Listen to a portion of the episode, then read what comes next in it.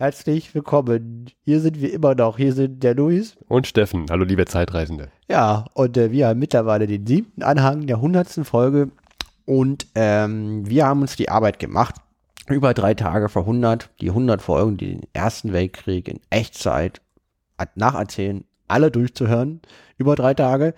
Jeder hat sich eine Staffel, sozusagen eine Staffel bekommen zum Durchhören und hat dann was gemacht, Steffen? Und hat dann diese Staffel jeweils zusammengeschnitten und ein Best-of zusammengestellt, damit ihr nicht alles, nicht die ganzen 100 Folgen in drei Tagen nachhören müsst, sondern mal so reinhören könnt und gucken könnt, was war denn in dieser Staffel so los. Ähm, genau, und äh, da so ein Best-of jetzt völlig aus dem Zusammenhang nicht ganz so zugänglich ist, äh, erzählt der Steffen euch gleich nochmal, was in der Herbststaffel 1917 so grob passiert ist, damit ihr das nochmal einordnen könnt. Die Herbststaffel 1917, ja, die begann mit der Folge Damenbad-Prognose am 19.08.1917 und endete mit einer Sonderfolge zu Heike Fessler mit dem Tagebuch. Nochmal Ergänzung, ne, der Verwunder-Podcast 100 Folgen zum Ersten Weltkrieg. Jede Staffel hat im Schnitt 10 Folgen. Es gibt eine früher so eine Herbststaffel und es war von Anfang an der Plan und mit der 100. Folge, nämlich die vom 11.11., .11., die jetzt schon vor einer ganzen Weile rauskam, ist der Podcast beendet und äh, wir haben das alles jetzt schon im Voraus geschnitten und aufgenommen, weil wir brauchen ganz dringend ein Jahr Pause und liegen jetzt, wenn ihr diese Folge hört, auf irgendeiner Insel mit einem Cocktail in der Hand wahrscheinlich. Genau. So, und worum ging es nun in dieser Herbststaffel 1917? Sie fängt an damit, dass wir, dass wir vom Hörertreffen berichten und von Silke und vom Wetter und vielen Dank an dieser Stelle nochmal. Dann ist Griechenland tatsächlich im Krieg auf Seiten der Entente-Mächte. Wir hatten schon vorher in den Staffeln öfter mal gesagt, dass es da eventuell mal dazu kommen kann. Es dankt ab, Bethmann Hollweg war damals ähm, Reichskanzler und zwar zum, auch schon zum Kriegseintritt. Und der dankt jetzt sozusagen drei Jahre später ab. Dann reden wir über Harry Graf Kesslers Tagebuch. Ich glaube, das ist sogar die Folge, in der du das erste Mal ähm, ihn vorstellst und sagst, wer das ist. Und ähm, wir haben, wir hören so bestimmte schöne Sätze aus seinem Tagebuch, wie dass jemand mit geringen, beschränkten intellektuellen Mitteln operi äh, geschickt operiert. Wir präsentieren euch Zeitreisetipps, was man anziehen sollte, wenn man in die Zeit von vor 100 Jahren reist. Berichten über Private Cecil Rissers, der ähm, ist, auch, ist aus einem Buch und er berichtet über seine Erfahrung, die er damals im Ersten Weltkrieg gemacht hat. Ähm, das ist eine etwas ekligere äh, Folge gewesen, weil er nämlich über seine Erfahrung mit äh, Läusen berichtet und wie er mit äh, blutigen Augen in Gräben lag und dass er das jedem erzählen muss, jedem Dorftrottel, der sich hinstellt und sagt, der Krieg ist toll. Er stellt sich hin und sagt, nein, du hast blutige Augen, liegst im Graben, äh, Graben und äh, musst dir eine Kerze mitnehmen, um die ganzen Läuse von deinen Kleidungen wegploppen zu lassen. Dann sprechen wir über die Sixtus-Affäre, über komische Maßnahmen im Deutschen Reich, denn auch die werden damals schon von Zeppelin angegriffen und müssen die Städte verdunkeln. Und das führt dann zu Gehwegunfällen nachts. Das, worauf man dann wieder sagt, na, vielleicht ist die komplette Verdunkelung doch nicht so gut. Dann geht es weiter mit der Flandernschlacht. Auch darüber berichten wir über Adenauer mit seinen Wursterfindungen. Dann ist äh, Philipp zu Gast, weil ich nämlich krank war. Adenauer war damals schon Bürgermeister von Köln. Ja. Das genau. fand ich echt irre. Und der war ja mhm. bis in den 60er Jahren Bundeskanzler. Ja, irre alt auch geworden. Ich meine, ich muss mir mal überlegen, 60er Jahre, das sind 50 Jahre später, ein halbes Jahrhundert später, war damals ja. schon Bürgermeister von ja. Köln ja. und hat eine äh, Fleischersatzwurst, also sozusagen eine vegane Wurst erfunden, ich weiß nicht, ob sie vegan war. Ich bin mir da nicht so sicher. Aber, Aber es, war jedenfalls eine klingt sehr nach modernem, nach modernen Hipstertum. Mhm. Finde ich eine sehr schöne Fußnote der Geschichte. Ist auch also eine Milliarden-Euro-Frage, wenn man die beantworten kann. Was hat Konrad Adenauer 1917 so getan? Er hat eine Wurst erfunden. Genau. Und dann gibt es diese Sonderfolge zu Bismarck. Das war eine Kooperation mit damals TM. Und da sprechte, wer, wer war Bismarck, konnte man ihn essen und äh, was hat ihn so ausgemacht. Äh, ich glaube, die Folge geht auch zwei Stunden lang. Da habe ich auch probiert, nur das Nötigste rauszugreifen. Wir sprechen dann über Mata Hari, wie es dazu kam, wie es kam. Und über die zwölfte und damit letzte Isonzo-Schlacht, dann über Bettmann Hollwegs Nachfolger. Also diese Staffel hat es wirklich in sich. Wir sind als Bananenfürsten unterwegs und reden dann auch über die Oktoberrevolution im ähm, Russischen Reich. Zwei Phasenmodell hatten wir in der Staffel davor. Ja, Erst konservative Revolution und jetzt kommt das, was die Kommunisten zum ersten wirklich wollten, jetzt soll die klassenlose Gesellschaft einziehen und die wollen auch den Krieg beenden. Und haben dann auch wieder einen neuen Reichskanzler. Äh, die Deutschen. Das, die Deutsche, Deutschen, Reich, das genau. Deutsche Reich hat einen neuen Reichskanzler. dann der Max von Baden und äh, haben wieder ganz viel Harry Graf Hessler. Dann Halifax war ein Hafen in Kanada, der ist immer noch ein Hafen. Ja, und da gab es eine Riesenexplosion. Das war die damals ähm, lauteste zu hör hörbare Explosion vor der Atombombe. War auch eine sehr schöne Geschichte, also schön im Sinne von interessant, das mal zu hören, wie dann, die haben das schon irgendwie auch gewusst, dass das explodieren wird und sind dann irgendwie an Land gekommen, die Matrosen und haben dann noch gesagt, also schnell flüchtet, hier wird es gleich eine Riesenexplosion geben. Ja. Ähm, dann reden wir über Brest-Litovsk, denn, wie gesagt, Oktoberrevolution im Russischen Reich heißt auch, es war eine Bedingung, dass das russische Volk nun Frieden möchte mit dem Deutschen Reich und dann kommt es zu Friedensverhandlungen so haben Brest, die Genau, so haben die Kommunisten sich die Zustimmung der Bevölkerung äh, erkauft, weil die haben gesagt, mit uns gibt's Frieden. Und ähm, dann am Ende der, der, dieser Staffel könnt ihr nochmal nachhören, wie wir zu Silvester mit euch in das Jahr 1918 Countdown konnte man sozusagen äh, mit uns von 10 rückwärts haben wir gezählt und dann äh, fröhlich ins neue Jahr 1918 reingerutscht. Und die letzte Folge ist, du hast es auch schon angesprochen, eine Spezialfolge zu Harry Graf Kessler. Und da habe ich auch probiert, Best-of rauszunehmen, um nochmal so einen kleinen in drei Minuten rauszukriegen, wer war Harry Graf Kessler, was, was war so das Wichtigste ähm, aus dieser Staffel Harry Graf Kessler und was machte diesen Herrn aus. Und das ist sozusagen die Herbststaffel 1917. Ich wünsche viel Spaß beim Hören. Wieder Zeit zum Zeitreisen. Nach langer Sommerpause ist der 400 Podcast in der 68. Ausgabe wieder da. Ich bin Silke und ich freue mich. Liebe Kinder, denkt immer dran, man wächst nicht zur Schranke, man wird zur Schranke gemacht. 19. August 1917.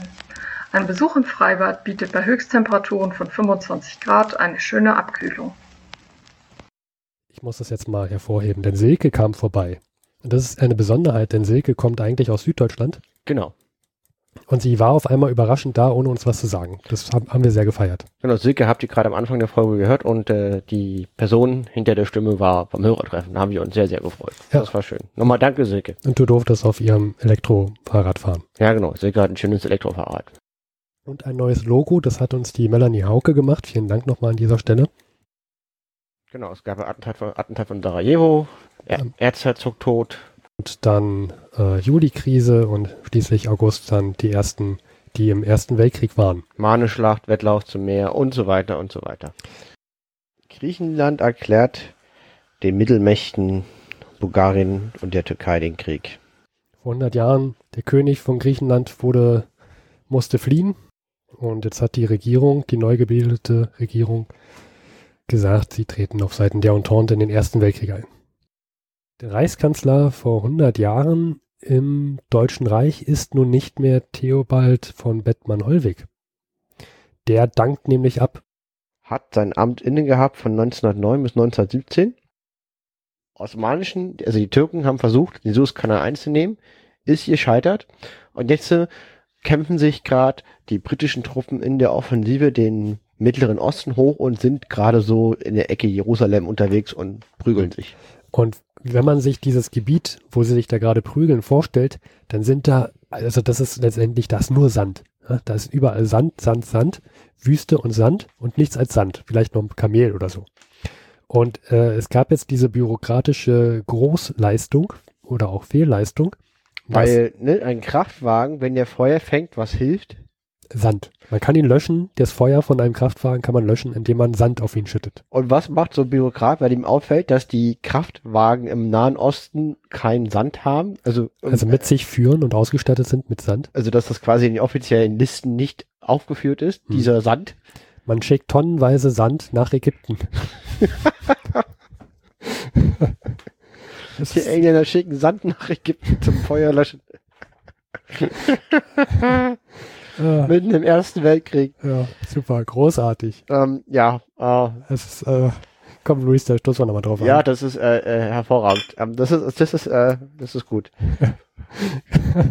Fast so gut wie ein Warschau anrufen. Ja, ja, das ist noch besser. Ja, äh, Luis, was hast du denn da? Ein Buch. Und ähm, ja, ein Buch. Es ist ein sehr dickes Buch.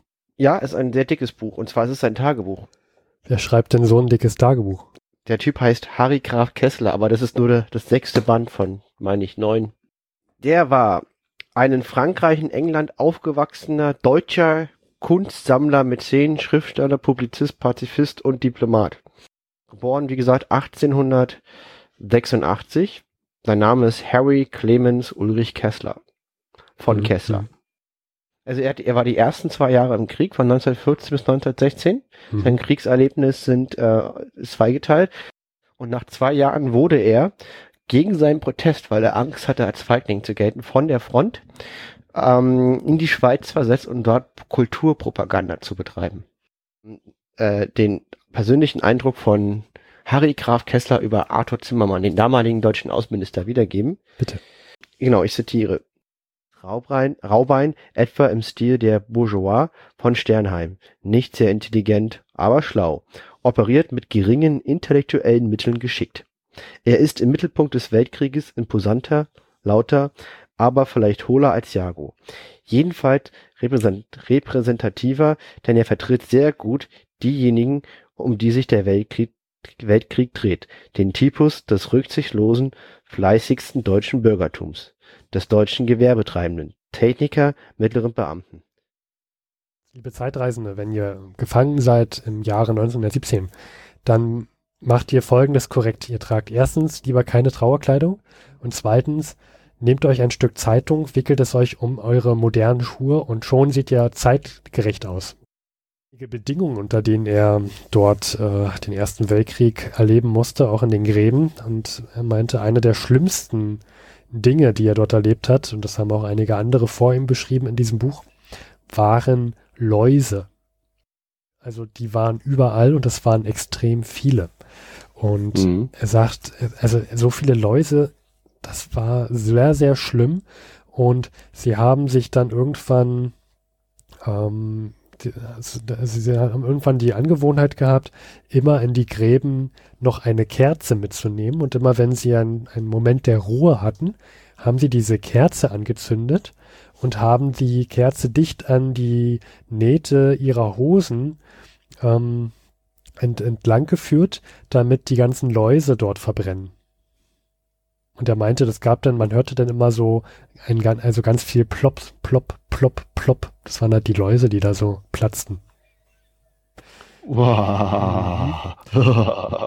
Und er meinte- Also richtig, richtig schlimm war es, wenn du Läuse in der Mitte deines Rücken hattest. Die hast du, die hast du kaum wegbekommen.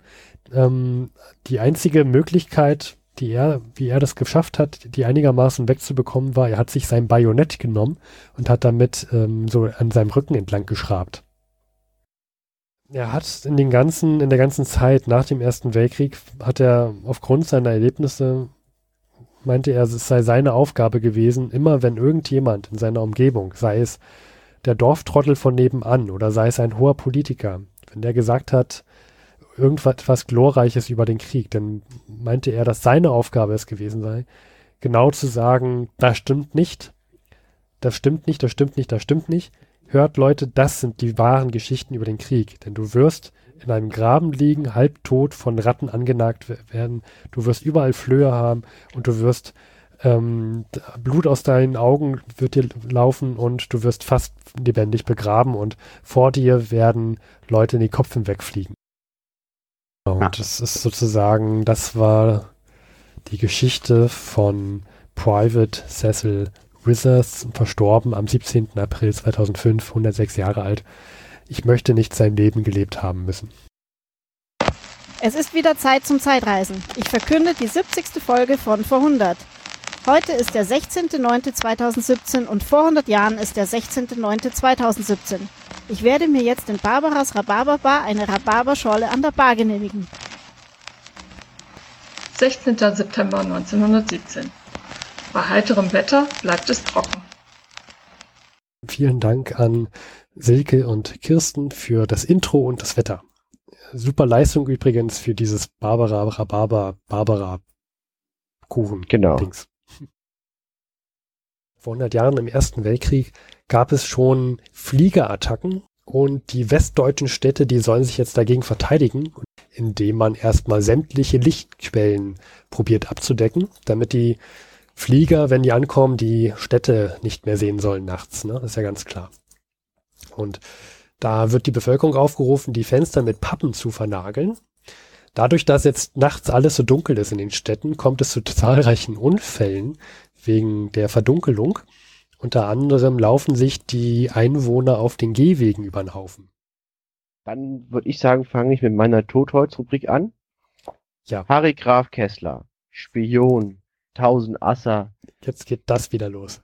mit 10. Er kann alles, er sieht alles, er darf alles. Nein, Oh. Äh, Entschuldigung. nein, die Sixtus-Affäre, wer kennt sie nicht?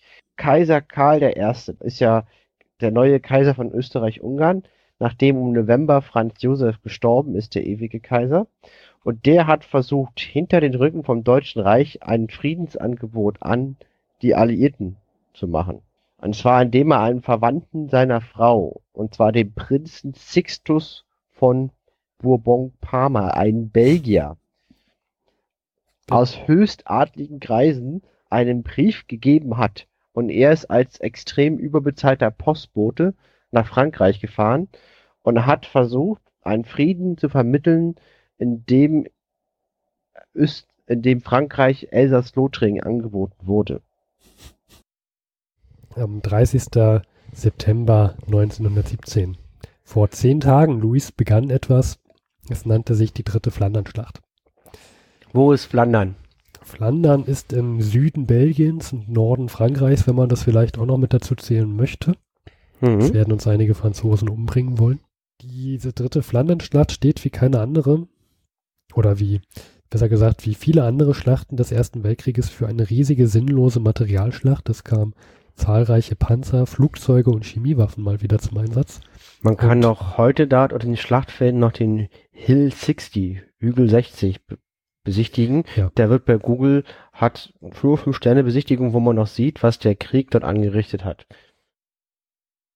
Am 28. September, das war heute vor 100 Jahren und zwei Tagen, Mhm. wurde Adenauer an, in Köln als zukünftiger Oberbürgermeister gewählt und der war damals schon 41 Jahre alt. Der war schon, jetzt schon 41 Jahre alt und war schon Bürgermeister von Köln. Und der Typ, Zukünftiger Oberbürgermeister von Köln. genau, und der Typ, der wurde ja, also der, das finde ich schon, okay, zukünftiger Oberbürgermeister. Und du hast einen Auszug, eine Rede von ihm, richtig? Ja, um noch was anderes zu sagen, was der eigentlich so im Krieg noch gemacht hat. Der, als 1914 der Krieg ausbrach, konnte er nicht mit teilnehmen. Also, besser gesagt, er konnte sich nicht melden zum Dienst, weil er damals ein Lungenleiden hatte. Und dann ähm, wurde er zum Leiter der Lebensmittelversorgung genannt und hat da benannt und hat dann auch so einige Patente und Erfindungen auch eingereicht. Unter anderem hat er ein Patent und, äh, eingereicht das, und der Titel dieses Patentes hieß Verfahren zur Herstellung eines dem rheinischen Roggenschwarzbrot ähnelndes Schrotbrotes. Und der hatte halt damals, ich, irgendwie habe ich auch mal sowas gehört, der hätte irgendwie so eine Art, irgendeine Wurst hätte er auch mal Ja. erfunden. Der hat auch eine. Wurst erfunden, ja. Der war sehr erfinderisch, der Konrad Adenauer. Und äh, Harry Graf Kessler bezeichnet Bartenwerfer, ich zitiere, als einen ziemlich gewöhnlich aussehenden, resonanzlosen Zuhörer, aber mitteilsam und bestimmt in seinen Mitteilungen. Die 400 Outtakes. Wir sollten von dem Whisky wegkommen während Ja. der Aufnahme. Das ist keine gute Idee, Louis.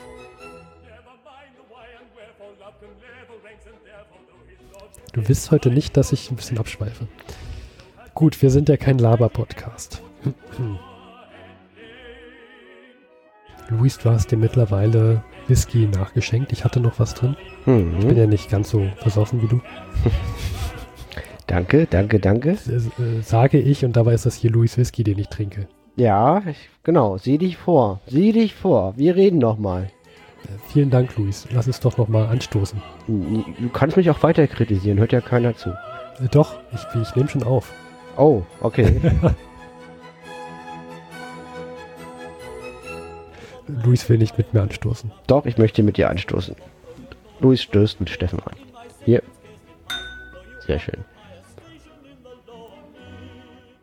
Philipp, hast du irgendwelche Einwände? Nein. Leg mal los, Luis. Mach mal deine Eieruhr. Genau. Wann wurdest du gefragt heute für die Aufnahme? Na, jetzt, äh, nachdem wir die erste Aufnahme schon mal an ACTA gelegt haben und jetzt eine zweite Runde drehen vor 15 Minuten, könnte man sagen, wurde ich gefragt, dass ich dann bitte mitmache. Genau, wir haben jetzt hier die Eieruhr. Und ähm, ja, wir haben heute Morgen gefrühstückt und seit Tagen ist leider der Steffen krank. Genau, ja. Der liegt leider krank im Bett und kann nicht. Und äh, deswegen, und Philipp wohnt im gleichen Haus und da habe ich gefragt, ob du kurz einspringen kannst. Dass ich, dass ich nicht alleine rede. Genau, richtig. Ich soll dich unterstützen und nette Fragen zu deiner Geschichte stellen.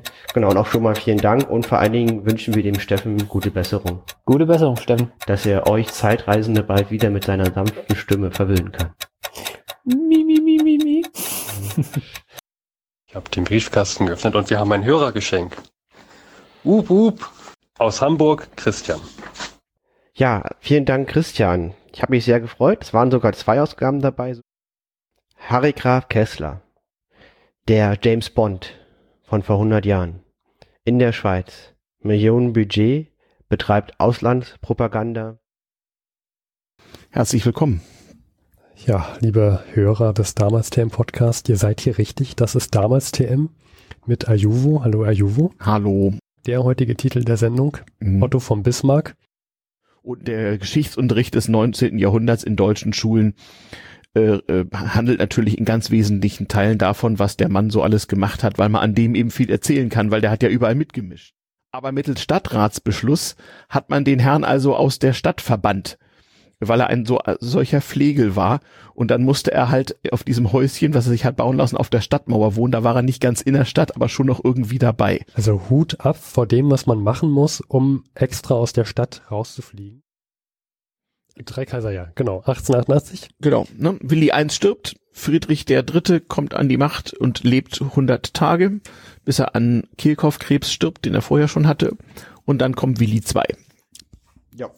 Ein wahnsinnig interessanter Mensch, mit dem wir in vor 100 ja auch sehr oft. Genau. Hört vor 100.de, dann wisst ihr eine Menge über Willi II. Und dass Willi II und der Olle Bismarck sich nicht so gut konnten, ist ja irgendwie klar. Und 1990, äh, 1890 geht dann der Lotse von Bord nach einer schönen Karikatur im, ich glaube, Daily Telegraph ist das. Ja, eine der bekanntesten Karikaturen, glaube ich, die Überhaupt. überhaupt über Bismarck Ne? auch. Genau, Ja, wurde richtig. später nochmal nachgezeichnet, als Helmut Schmidt abging, nicht? Willi II guckt so auf dem Schiff über die Reling und Bismarck geht die, die Gangway runter. Da hat Bismarck eine schöne Anekdote in seinen Memoirien wiedergegeben, in dem Band, Mhm. das erst Mhm. veröffentlicht wurde, nachdem Wilhelm Mhm. II. nach Holland ging. Mhm. Und zwar, es war so, dass dann irgendeine Depesche aus Russland kam, Mhm. wo drin stand, ah, es gibt Truppenbewegungen an der deutschen Grenze. Mhm. Und Wilhelm II. sieht das, er ist gerade Mhm. junger König und sagt, Mhm. oh mein Gott, mobil mobilisiert die Armee, wir werden alle sterben. Mhm. Der Russe, der Russe, der Russe kommt. Mhm. Und ähm, ja, Bismarck hat, hat sich das angeguckt und meinte, äh, das, also, also die Depesche ist drei Monate alt, Mhm. also wir wären ja schon längst alle tot, Mhm. wenn das so wäre. Mhm. Und B, der Typ, der das geschrieben hat, der hat keine Ahnung, das wissen alle. Und C, sind jetzt diese Bewegungen schon längst bekannt. Also Mhm. so war halt die Beziehung zwischen den beiden. Mhm. Aber das ist ja klar, dass, dass, dass Wilhelm II. das nicht so witzig witzig findet, wenn er der Mhm. große Kaiser sein will, dass er da so einen alten Typen vor Mhm. sich hat, der, der ihn immer, immer alles besser weiß, überhaupt nicht horcht und am besten vielleicht auch, auch noch recht hat. Wir sagen schon mal Tschüss. Wir sagen schon mal Tschüss. Ich Tschüss. Spaß und 28. Oktober 1917. Der Oktober bleibt kalt und nass bei 12 Grad und ergiebigem Regen. Margareta Gertruida Zelle etwas.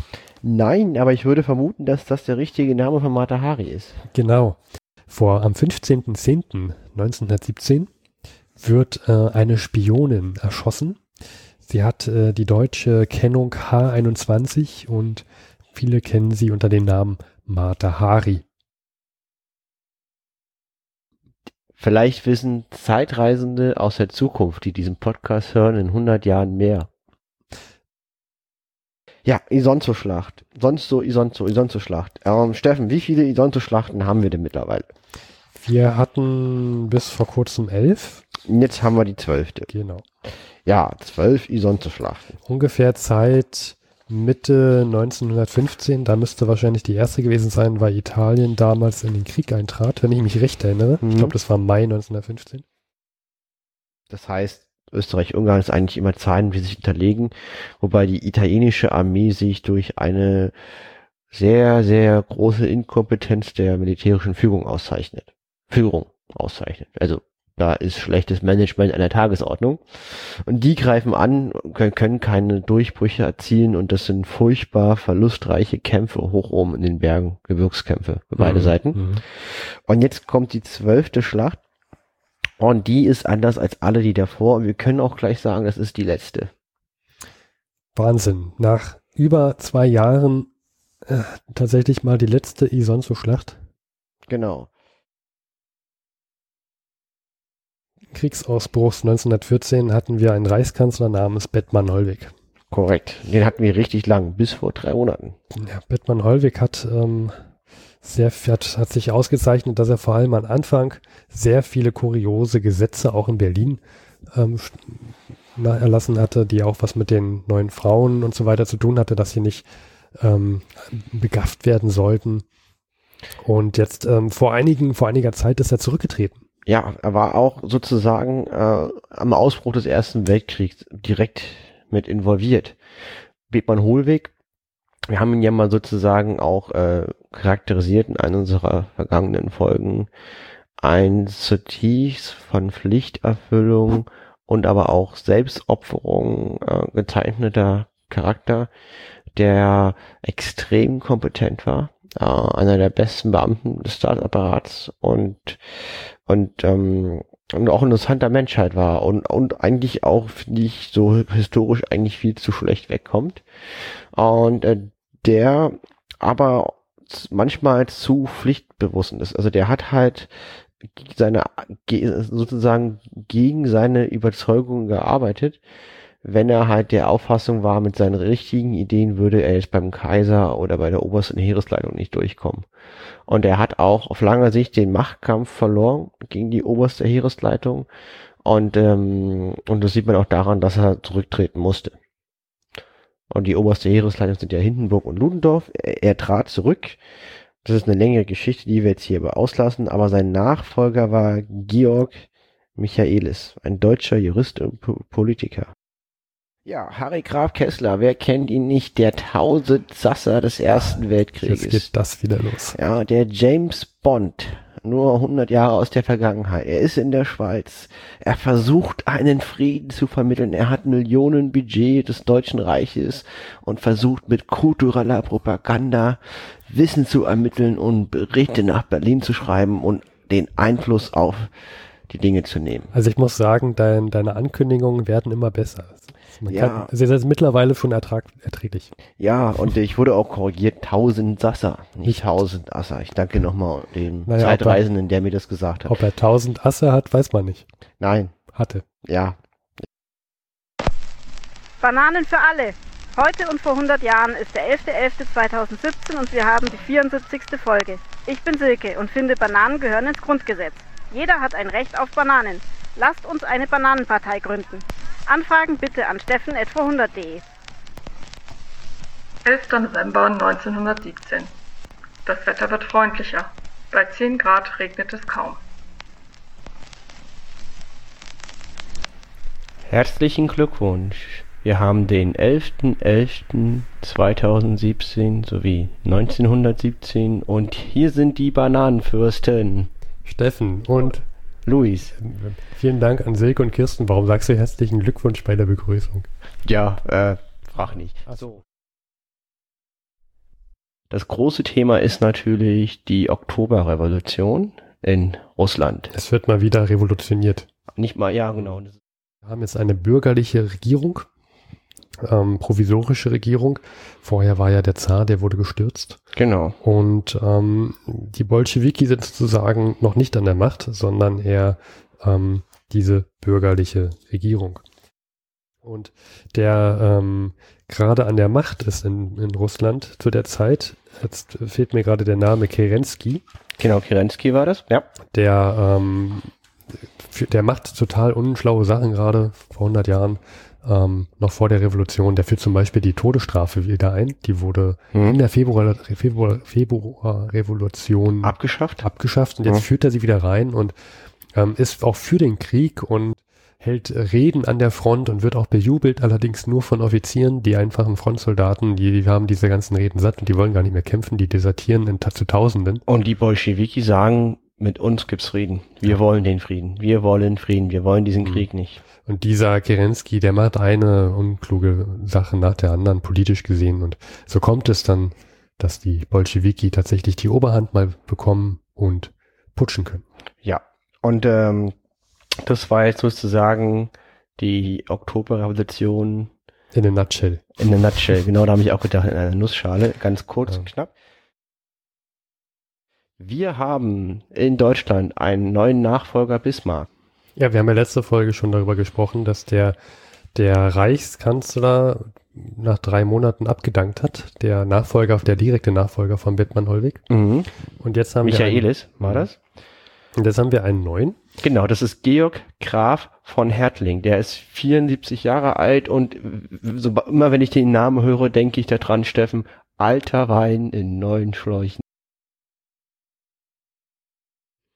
Genau, und, und, und der Harry Graf Kessler meint über Wieland Herzfeld, in Geldsachen wäre er naiv, nackt und paradiesisch. Und das ist ganz interessant, weil er hat wirklich, das steht auch in den, wenn man dann liest, wie später sein Leben vergangen ist. Also hier ist sein Eindruck, der Eindruck von Harry Graf Kessler ziemlich gut auf Wieland Herzfeld. Also stimmt, deckt sich irgendwie. Ich finde ja auch die Bezeichnungen von Harry Graf Kessler mal sehr, sehr lustig. Ähm, nackt und paradiesisch. Guck mal, das wäre doch ein schöner Sendungstitel. Naiv, nackt und paradiesisch. Ja, ja. Oder? Sendungstitel? Sehr gut. Äh, Subtitle Die Bananenfürsten. Ja. Ähm, wir haben es noch gar nicht gesagt. Vielen Dank auch an Kirsten und Silke. Ja, Für, den, für die vielen Dank. Ansage und das Wetter. Das, das vergessen wir viel zu häufig. Ja. Gut.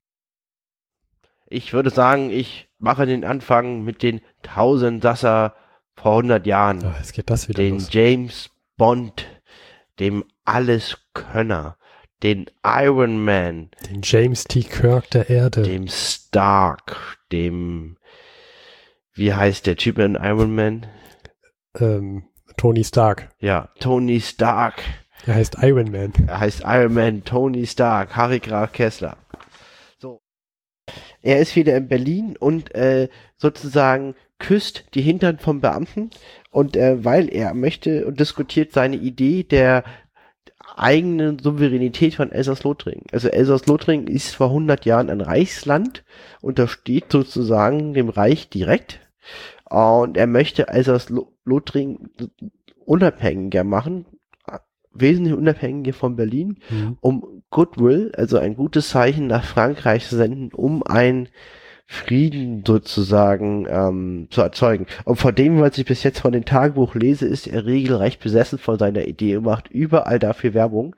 Der Außenminister Kühlmann im Deutschen Reich seht ihr es genauso und, unterstützt ihn. Er ist sein Sponsor für diese Idee, während Herr Ludendorff, der extrem mächtige äh, Oberste Heeresleitung. Ihre Heeresleitungsguru, der Ludendorff, sieht das eben nicht, weil er der Meinung ist, man kann den Leuten dort nicht trauen und wenn die unabhängig werden von Deutschland, würde kein guten Deutschen die Möglichkeit auch entstehen, da zu sein Recht zu kommen, weil die ja deutschenfeindlich sind. wir mal wieder einige Meldungen haben, die Russland betreffen. Da war ja vor einigen Wochen die Oktoberrevolution, ein großer Putsch. Und ähm, jetzt geht's ja weiter. Wir haben damals, äh, wir, haben damals kennengelernt, dass die Bolschewisten auch einen Waffenstillstand jetzt durchbringen wollen. Die wollen Frieden haben. Richtig. Die wollen unbedingt Frieden haben. Mhm. Und ähm, das ist auch das, was die Revolutionäre, die Kommunisten angesagt haben, was Lenin angesagt hat, also als er die Macht ergriffen hat. Mit uns gibt's Frieden und die müssen jetzt liefern. Dann bleiben wir doch mal bei Russland, Luis. Mhm. Ich habe hier eine Meldung, ähm, 5.12. Brest-Litovsk. Da willst du doch sicherlich mehr, was mehr dazu erzählen. Ja, Brest-Litovsk, das ist ein Gebiet in Weißrussland, das ist eine Stadt. Und dort haben sich jetzt deutsche und russische Delegationen getroffen, weil die Russen wollen Frieden. Nur äh, Frieden bringt nichts, wenn man den einseitig erklärt, weil der andere muss ja auch mitmachen. Also trifft man sich zu Verhandlungen und das ist halt in Brest-Litovsk in Weißrussland und dort wurde jetzt erstmal ein zehntägiger Waffenstillstand ähm, vereinbart. Ähm, und zwar die kanadische Stadt äh, Halifax oder Halifax, wie auch immer man es im Deutschen ausspricht. Da war am Nikolaus vor 100 Jahren, gab es eine große Bescherung im negativen Sinne, ein großes Schlamassel. Es gab eine riesige Explosion, Luis. Die größte Explosion von manchen Hand vor der Atombombe. Und was ich so stark fand, weshalb ich auch so aufmerksam darauf wurde, war, dass äh, die Explosion fast 100 Kilometer weit zu hören war. Und ähm, also ein Schiff ist dort explodiert und äh, ein Ankerteil von diesem Schiff, was 517 Kilogramm wog, flog 3,7 Kilometer weit. Es ist wieder Zeit zum Zeitreisen. Heute am 23.12. haben wir die letzte Folge vor der Winterpause mit der 77. Folge. Jedes Buch hat eine besondere Seite. Die letzte. Ich bin dann mal weg. 23. Dezember 1917. Deutschland erlebt keine weiße Weihnacht, aber es wird mit 5 bis 10 Grad unter Null deutlich kälter. Und vielen Dank an Silke und Kirsten. Ja. Ich würde sagen, statt einen Werbeteil gibt es heute ein Sparrezepteteil. Spot ab. Rindsmaul.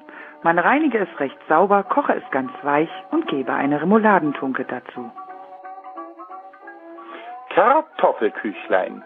Übrig gebliebene Kartoffeln reibt man. Mit der gleichen Menge Mehl und etwas Magermilch arbeitet man einen Teig und rollt denselben aus. Ausgestochene Stücke auf der Herdplatte backen.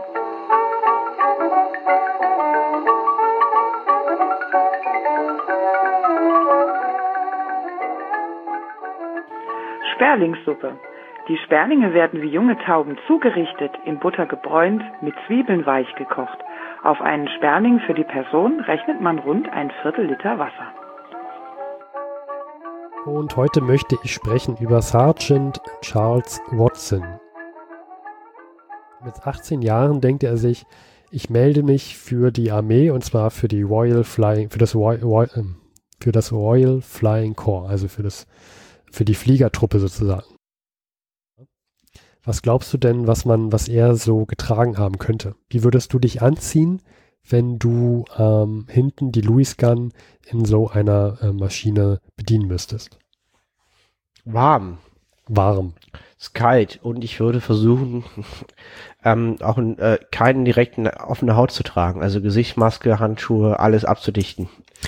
Genau. Also er meinte, er hat zuerst eine Seidenweste getragen, dann hat er wollene Hosen, Socken und ein äh, Shirt getragen. Darüber kam dann die Uniform und dann der Fliegeranzug darüber noch. Und ich habe hier auch im Chronikbuch zufällig auch einen kleinen Artikel gefunden, wie die Deutschen so aussahen, was die so für Probleme hatten. Ähm, unter anderem wird hier gesagt, dass die Flugabwehrkanonen auch äh, bis in Höhe von 5000 Meter gereicht haben. Also die Piloten bis in diese Höhen mhm. getrieben haben. Und das ist insbesondere sehr schwierig, weil wenn man die Temperaturen vom Start, von der Starthöhe bis zu 5000 Meter Höhe ungefähr betrachtet, dann sind das schon so Unterschiede bis zu 40 Grad Celsius. Dafür musst du dich anziehen und ähm, so Erfrierungen im Gesicht waren bei Flugpiloten damals nicht gerade selten. Glaube ich. Und hier wird auch erzählt, was so ähm, die Deutschen anhatten. Und das lese ich jetzt hier einfach mal vor aus diesem Chronikbuch. Das Hauptschutzmittel gegen die Kälte ist eine wärmende Pelzjacke, dazu, Huft, äh, dazu hüfthohe mit Ziegenfell gefütterte Stiefel, ein Pelzmantel sowie die lederne Sturzkappe. Außerdem ziehen die Flieger so viel Wollsachen unter die Oberbekleidung wie möglich an. Die Hände werden mit pelzgefütterten Handschuhen geschützt, das Gesicht mit Frostschutzcreme eingerieben und mit einer Maske verdeckt. Trotzdem gehören gefrorene Gesichter zum Alltag der Piloten. Das heißt, wenn ihr jetzt gleich den, den Countdown anmacht und äh, dann könnt ihr mit vor 100 in das Jahr 1918 zu Silvester auch äh, reinrutschen. Wir sitzen hier mitten in Umzugskartons. Aber in der Hand stilvoll ein richtiges Whiskyglas mit ähm, Longwood Canadian Whisky. Der Kanadier, der letzte. Genau. Und die 10 Sekunden starten jetzt. 10, 9, Neun, acht, sieben, sechs, fünf, vier, 4, drei, zwei, eins. Ja! Frohes neues Jahr 1918. Und 2018. Uh, liebe Zeitreisende, danke für ein schönes Jahr mit euch. Und auf ein neues Jahr 1918. Die nächste Folge kommt am 10. Februar raus. Kein Hausmeisterteil, aber ich finde, der Tradition halber sollten wir trotzdem mit äh, Whisky anstoßen, Luis. Und äh, ein wichtiger Hinweis, das ist die erste Folge in Steffens neuer Wohnung. Steffen ist erfolgreich angezogen und herzlich willkommen zu deiner neuen Wohnung. Und eingezogen bin ich auch. Prost. Ja. Die ist, die ist sehr schön, die Wohnung. Ja, danke. Wir stoßen ja an mit einem sehr torfigen ähm, Scotch. Diese Folge soll letztendlich ein kurzer Abriss von Harry Graf Kessler sein. Also dieses Buch ist wirklich geschrieben für die Nachwelt. Ja, der hatte das Ziel, später Memoirien, schreibt man, sagt man Memoiren. Memoiren. Hm. Dafür sollten die als Grundlage und Erinnerungshilfe dienen. Deswegen sind die auch so umfangreich. Naja. Und er hat auch sehr viele Gedächtnisprotokolle über all seine wichtigen Gespräche halt äh, hier niedergeschrieben. Und er kennt halt wirklich im Auswärtigen Amt die wichtigsten Leute. Er kennt den, den Außenminister des Deutschen Reiches. Er kennt ähm, viele Publizisten und Chefredakteuren von Zeitungen. Er kennt die künstlerische Avantgarde wie Georg Krosch, den er auch vom Fronteinsatz geschützt hat. Ein großer Künstler, Wieland Herzfeld, John Hartfield. Er kennt, er schützt junge Schriftsteller, die mit Drogenexzessen kämpfen, wie ein Johannes R. Recher. Er diskutiert mit René Schickerle, den kenne ich auch, das ist ein bekannter Schriftsteller, der ist im Elsass geboren, aber in Deutschland zu Hause, Mhm. hat natürlich dann später nochmal Relevanz und, ähm, und diskutiert auch dann mit diesen Leuten intellektuell auf einem sehr hohen Niveau und auch doch auch, auch schon Mehrwert bietend über die Möglichkeit, wie kann ich eine Aussöhnung mit Frankreich erhalten. Und diese Spannbreite ist halt auch interessant, weil wenn das jetzt jemand wäre, der so mega schlau ist und den Krieg verachtet und, ähm, und äh, deine Zeitgenossen verachtet und das gar nicht nachvollziehen kann, ähm, wäre er moralisch vielleicht aus heutiger Sicht auf der richtigen Seite, aber dann wäre das Ganze auch wesentlich weniger spannend, weil man gar nicht, weil das so, so viel interessanter ist durch eine Brille von einem Zeitgenossen und auch von jemandem, der auch die Meinung vertritt, Mhm. die ich gerade genannt habe. Ne? Also in Deutschland Ja. soll viele Gebiete über den Krieg gewinnen, wie der damit umgeht. Also man merkt schon, er ist schon ein kleiner Snob und äh, er ist schlau und, und weiß das aber auch und hält von vielen seiner Zeitgenossen, wenn sie nicht gerade die coolsten Künstler und Schriftsteller überhaupt sind, nicht besonders viel. Er operiert mit beschränkten intellektuellen Mitteln geschickt. Ach, geschickt. Genau das Wort geschickt ist auch noch so geschickt gewählt. Und das ist, das sagt sehr viel über, also wer, Ja. wer solche Sätze sagt, in vollster Überzeugung, das sagt sehr viel. Ne? Also der ist schon sehr elitär, hält sich auch für überlegen. Mein Eindruck, er ist es auch, auch, ja, also er kann halt mehrere Sprachen, der weiß schon viel. Also man ist jetzt Harry Graf Kessler und wird äh, von der Front in die Schweiz versetzt, um Kulturpolitik zu betreiben. Was kriegst du für ein Budget? Anstandslos auch genehmigt. Er hat anstandslos eine Million Reichsmark Budget bekommen. Ihn die Zeitung zu kaufen. Das ist gigantisch. Er wollte in der Schweiz eine Zeitung kaufen. Also das war eine seiner Sachen. Das schick- hat nicht geklappt. Er wollte, hat überlegt, eine Zeitung zu kaufen, um halt dann natürlich als Eigentümer der Zeitung die eigene Propaganda halt zu betreiben. Er, er, er hat, er, er wollte eigene Filme produzieren lassen von dem Geld. Ich glaube, er hätte sogar ein Filmfestival damit machen können oder was ich was alles. Also das ist schon ziemlich viel Geld. Für ihn ist die- dieses Elsass-Lothringen der Schlüssel, die entscheidende Frage für einen Verständigungsfrieden. Und er ist entsetzt, weil es gibt in, Deutsch, in der deutschen Regierung niemand, der dafür zuständig ist, äh, sich damit zu beschäftigen. Gibt es keinen Ansprechpartner. Und er erklärt sich sozusagen selber dazu und, und, und, und, und versucht halt, Berichte zu schreiben, mit Leuten darüber zu reden. Und das ist das, wo er die ganze Zeit versucht, wie du gerade selber gesagt hast, Keime in Hirne zu pflanzen. Und ähm, Harry Graf Kessler ist halt Harry Graf Kessler. Das heißt, er kann halt mit seiner Idee auch zum großen Hauptquartier fahren und dann vor Ludendorff und Hindenburg. Äh, die Stelle habe ich auch in der Folge erzählt. Ähm, kann er halt dann seine Idee vorstellen. Weißt du noch, was da passiert ist? Ähm, ich glaube, die waren nicht so begeistert von der Idee. Genau, weil sie in den Elsässer nicht vertrauen. Und da meinten die, also wenn man das machen würde, da käme ja, hat Ludendorff so gesagt, dann käme, käme ja kein guter Deutscher mehr zu sein Recht. Also die haben ja dieses Vasenproblem. Diese Republikidee wird verworfen, weil man den Leuten da nicht traut und dann die, die, die, die, die, die Rechte der Deutschen in Gefahr sehen, angeblich. Das ist so die Logik dahinter. Das heißt, man kommt da einfach nicht weiter. Das ist halt total hirnrissig. Ja, ähm, weißt du, was er denn gemacht hat? Also ist er trotzdem noch bei seiner Idee geblieben und verfechtet die und probiert es weiter oder? Ja, er verfechtet sie weiter. Im Westen verworren, verfahren. Es gibt eine Entwicklung, die aus deutscher Sicht Hoffnung macht. Der Separatfrieden mit Russland. Dazu gibt es Verhandlungen in Brest-Litovsk. Und rate mal, wer natürlich da beteiligt ist. Harry Graf Kessler.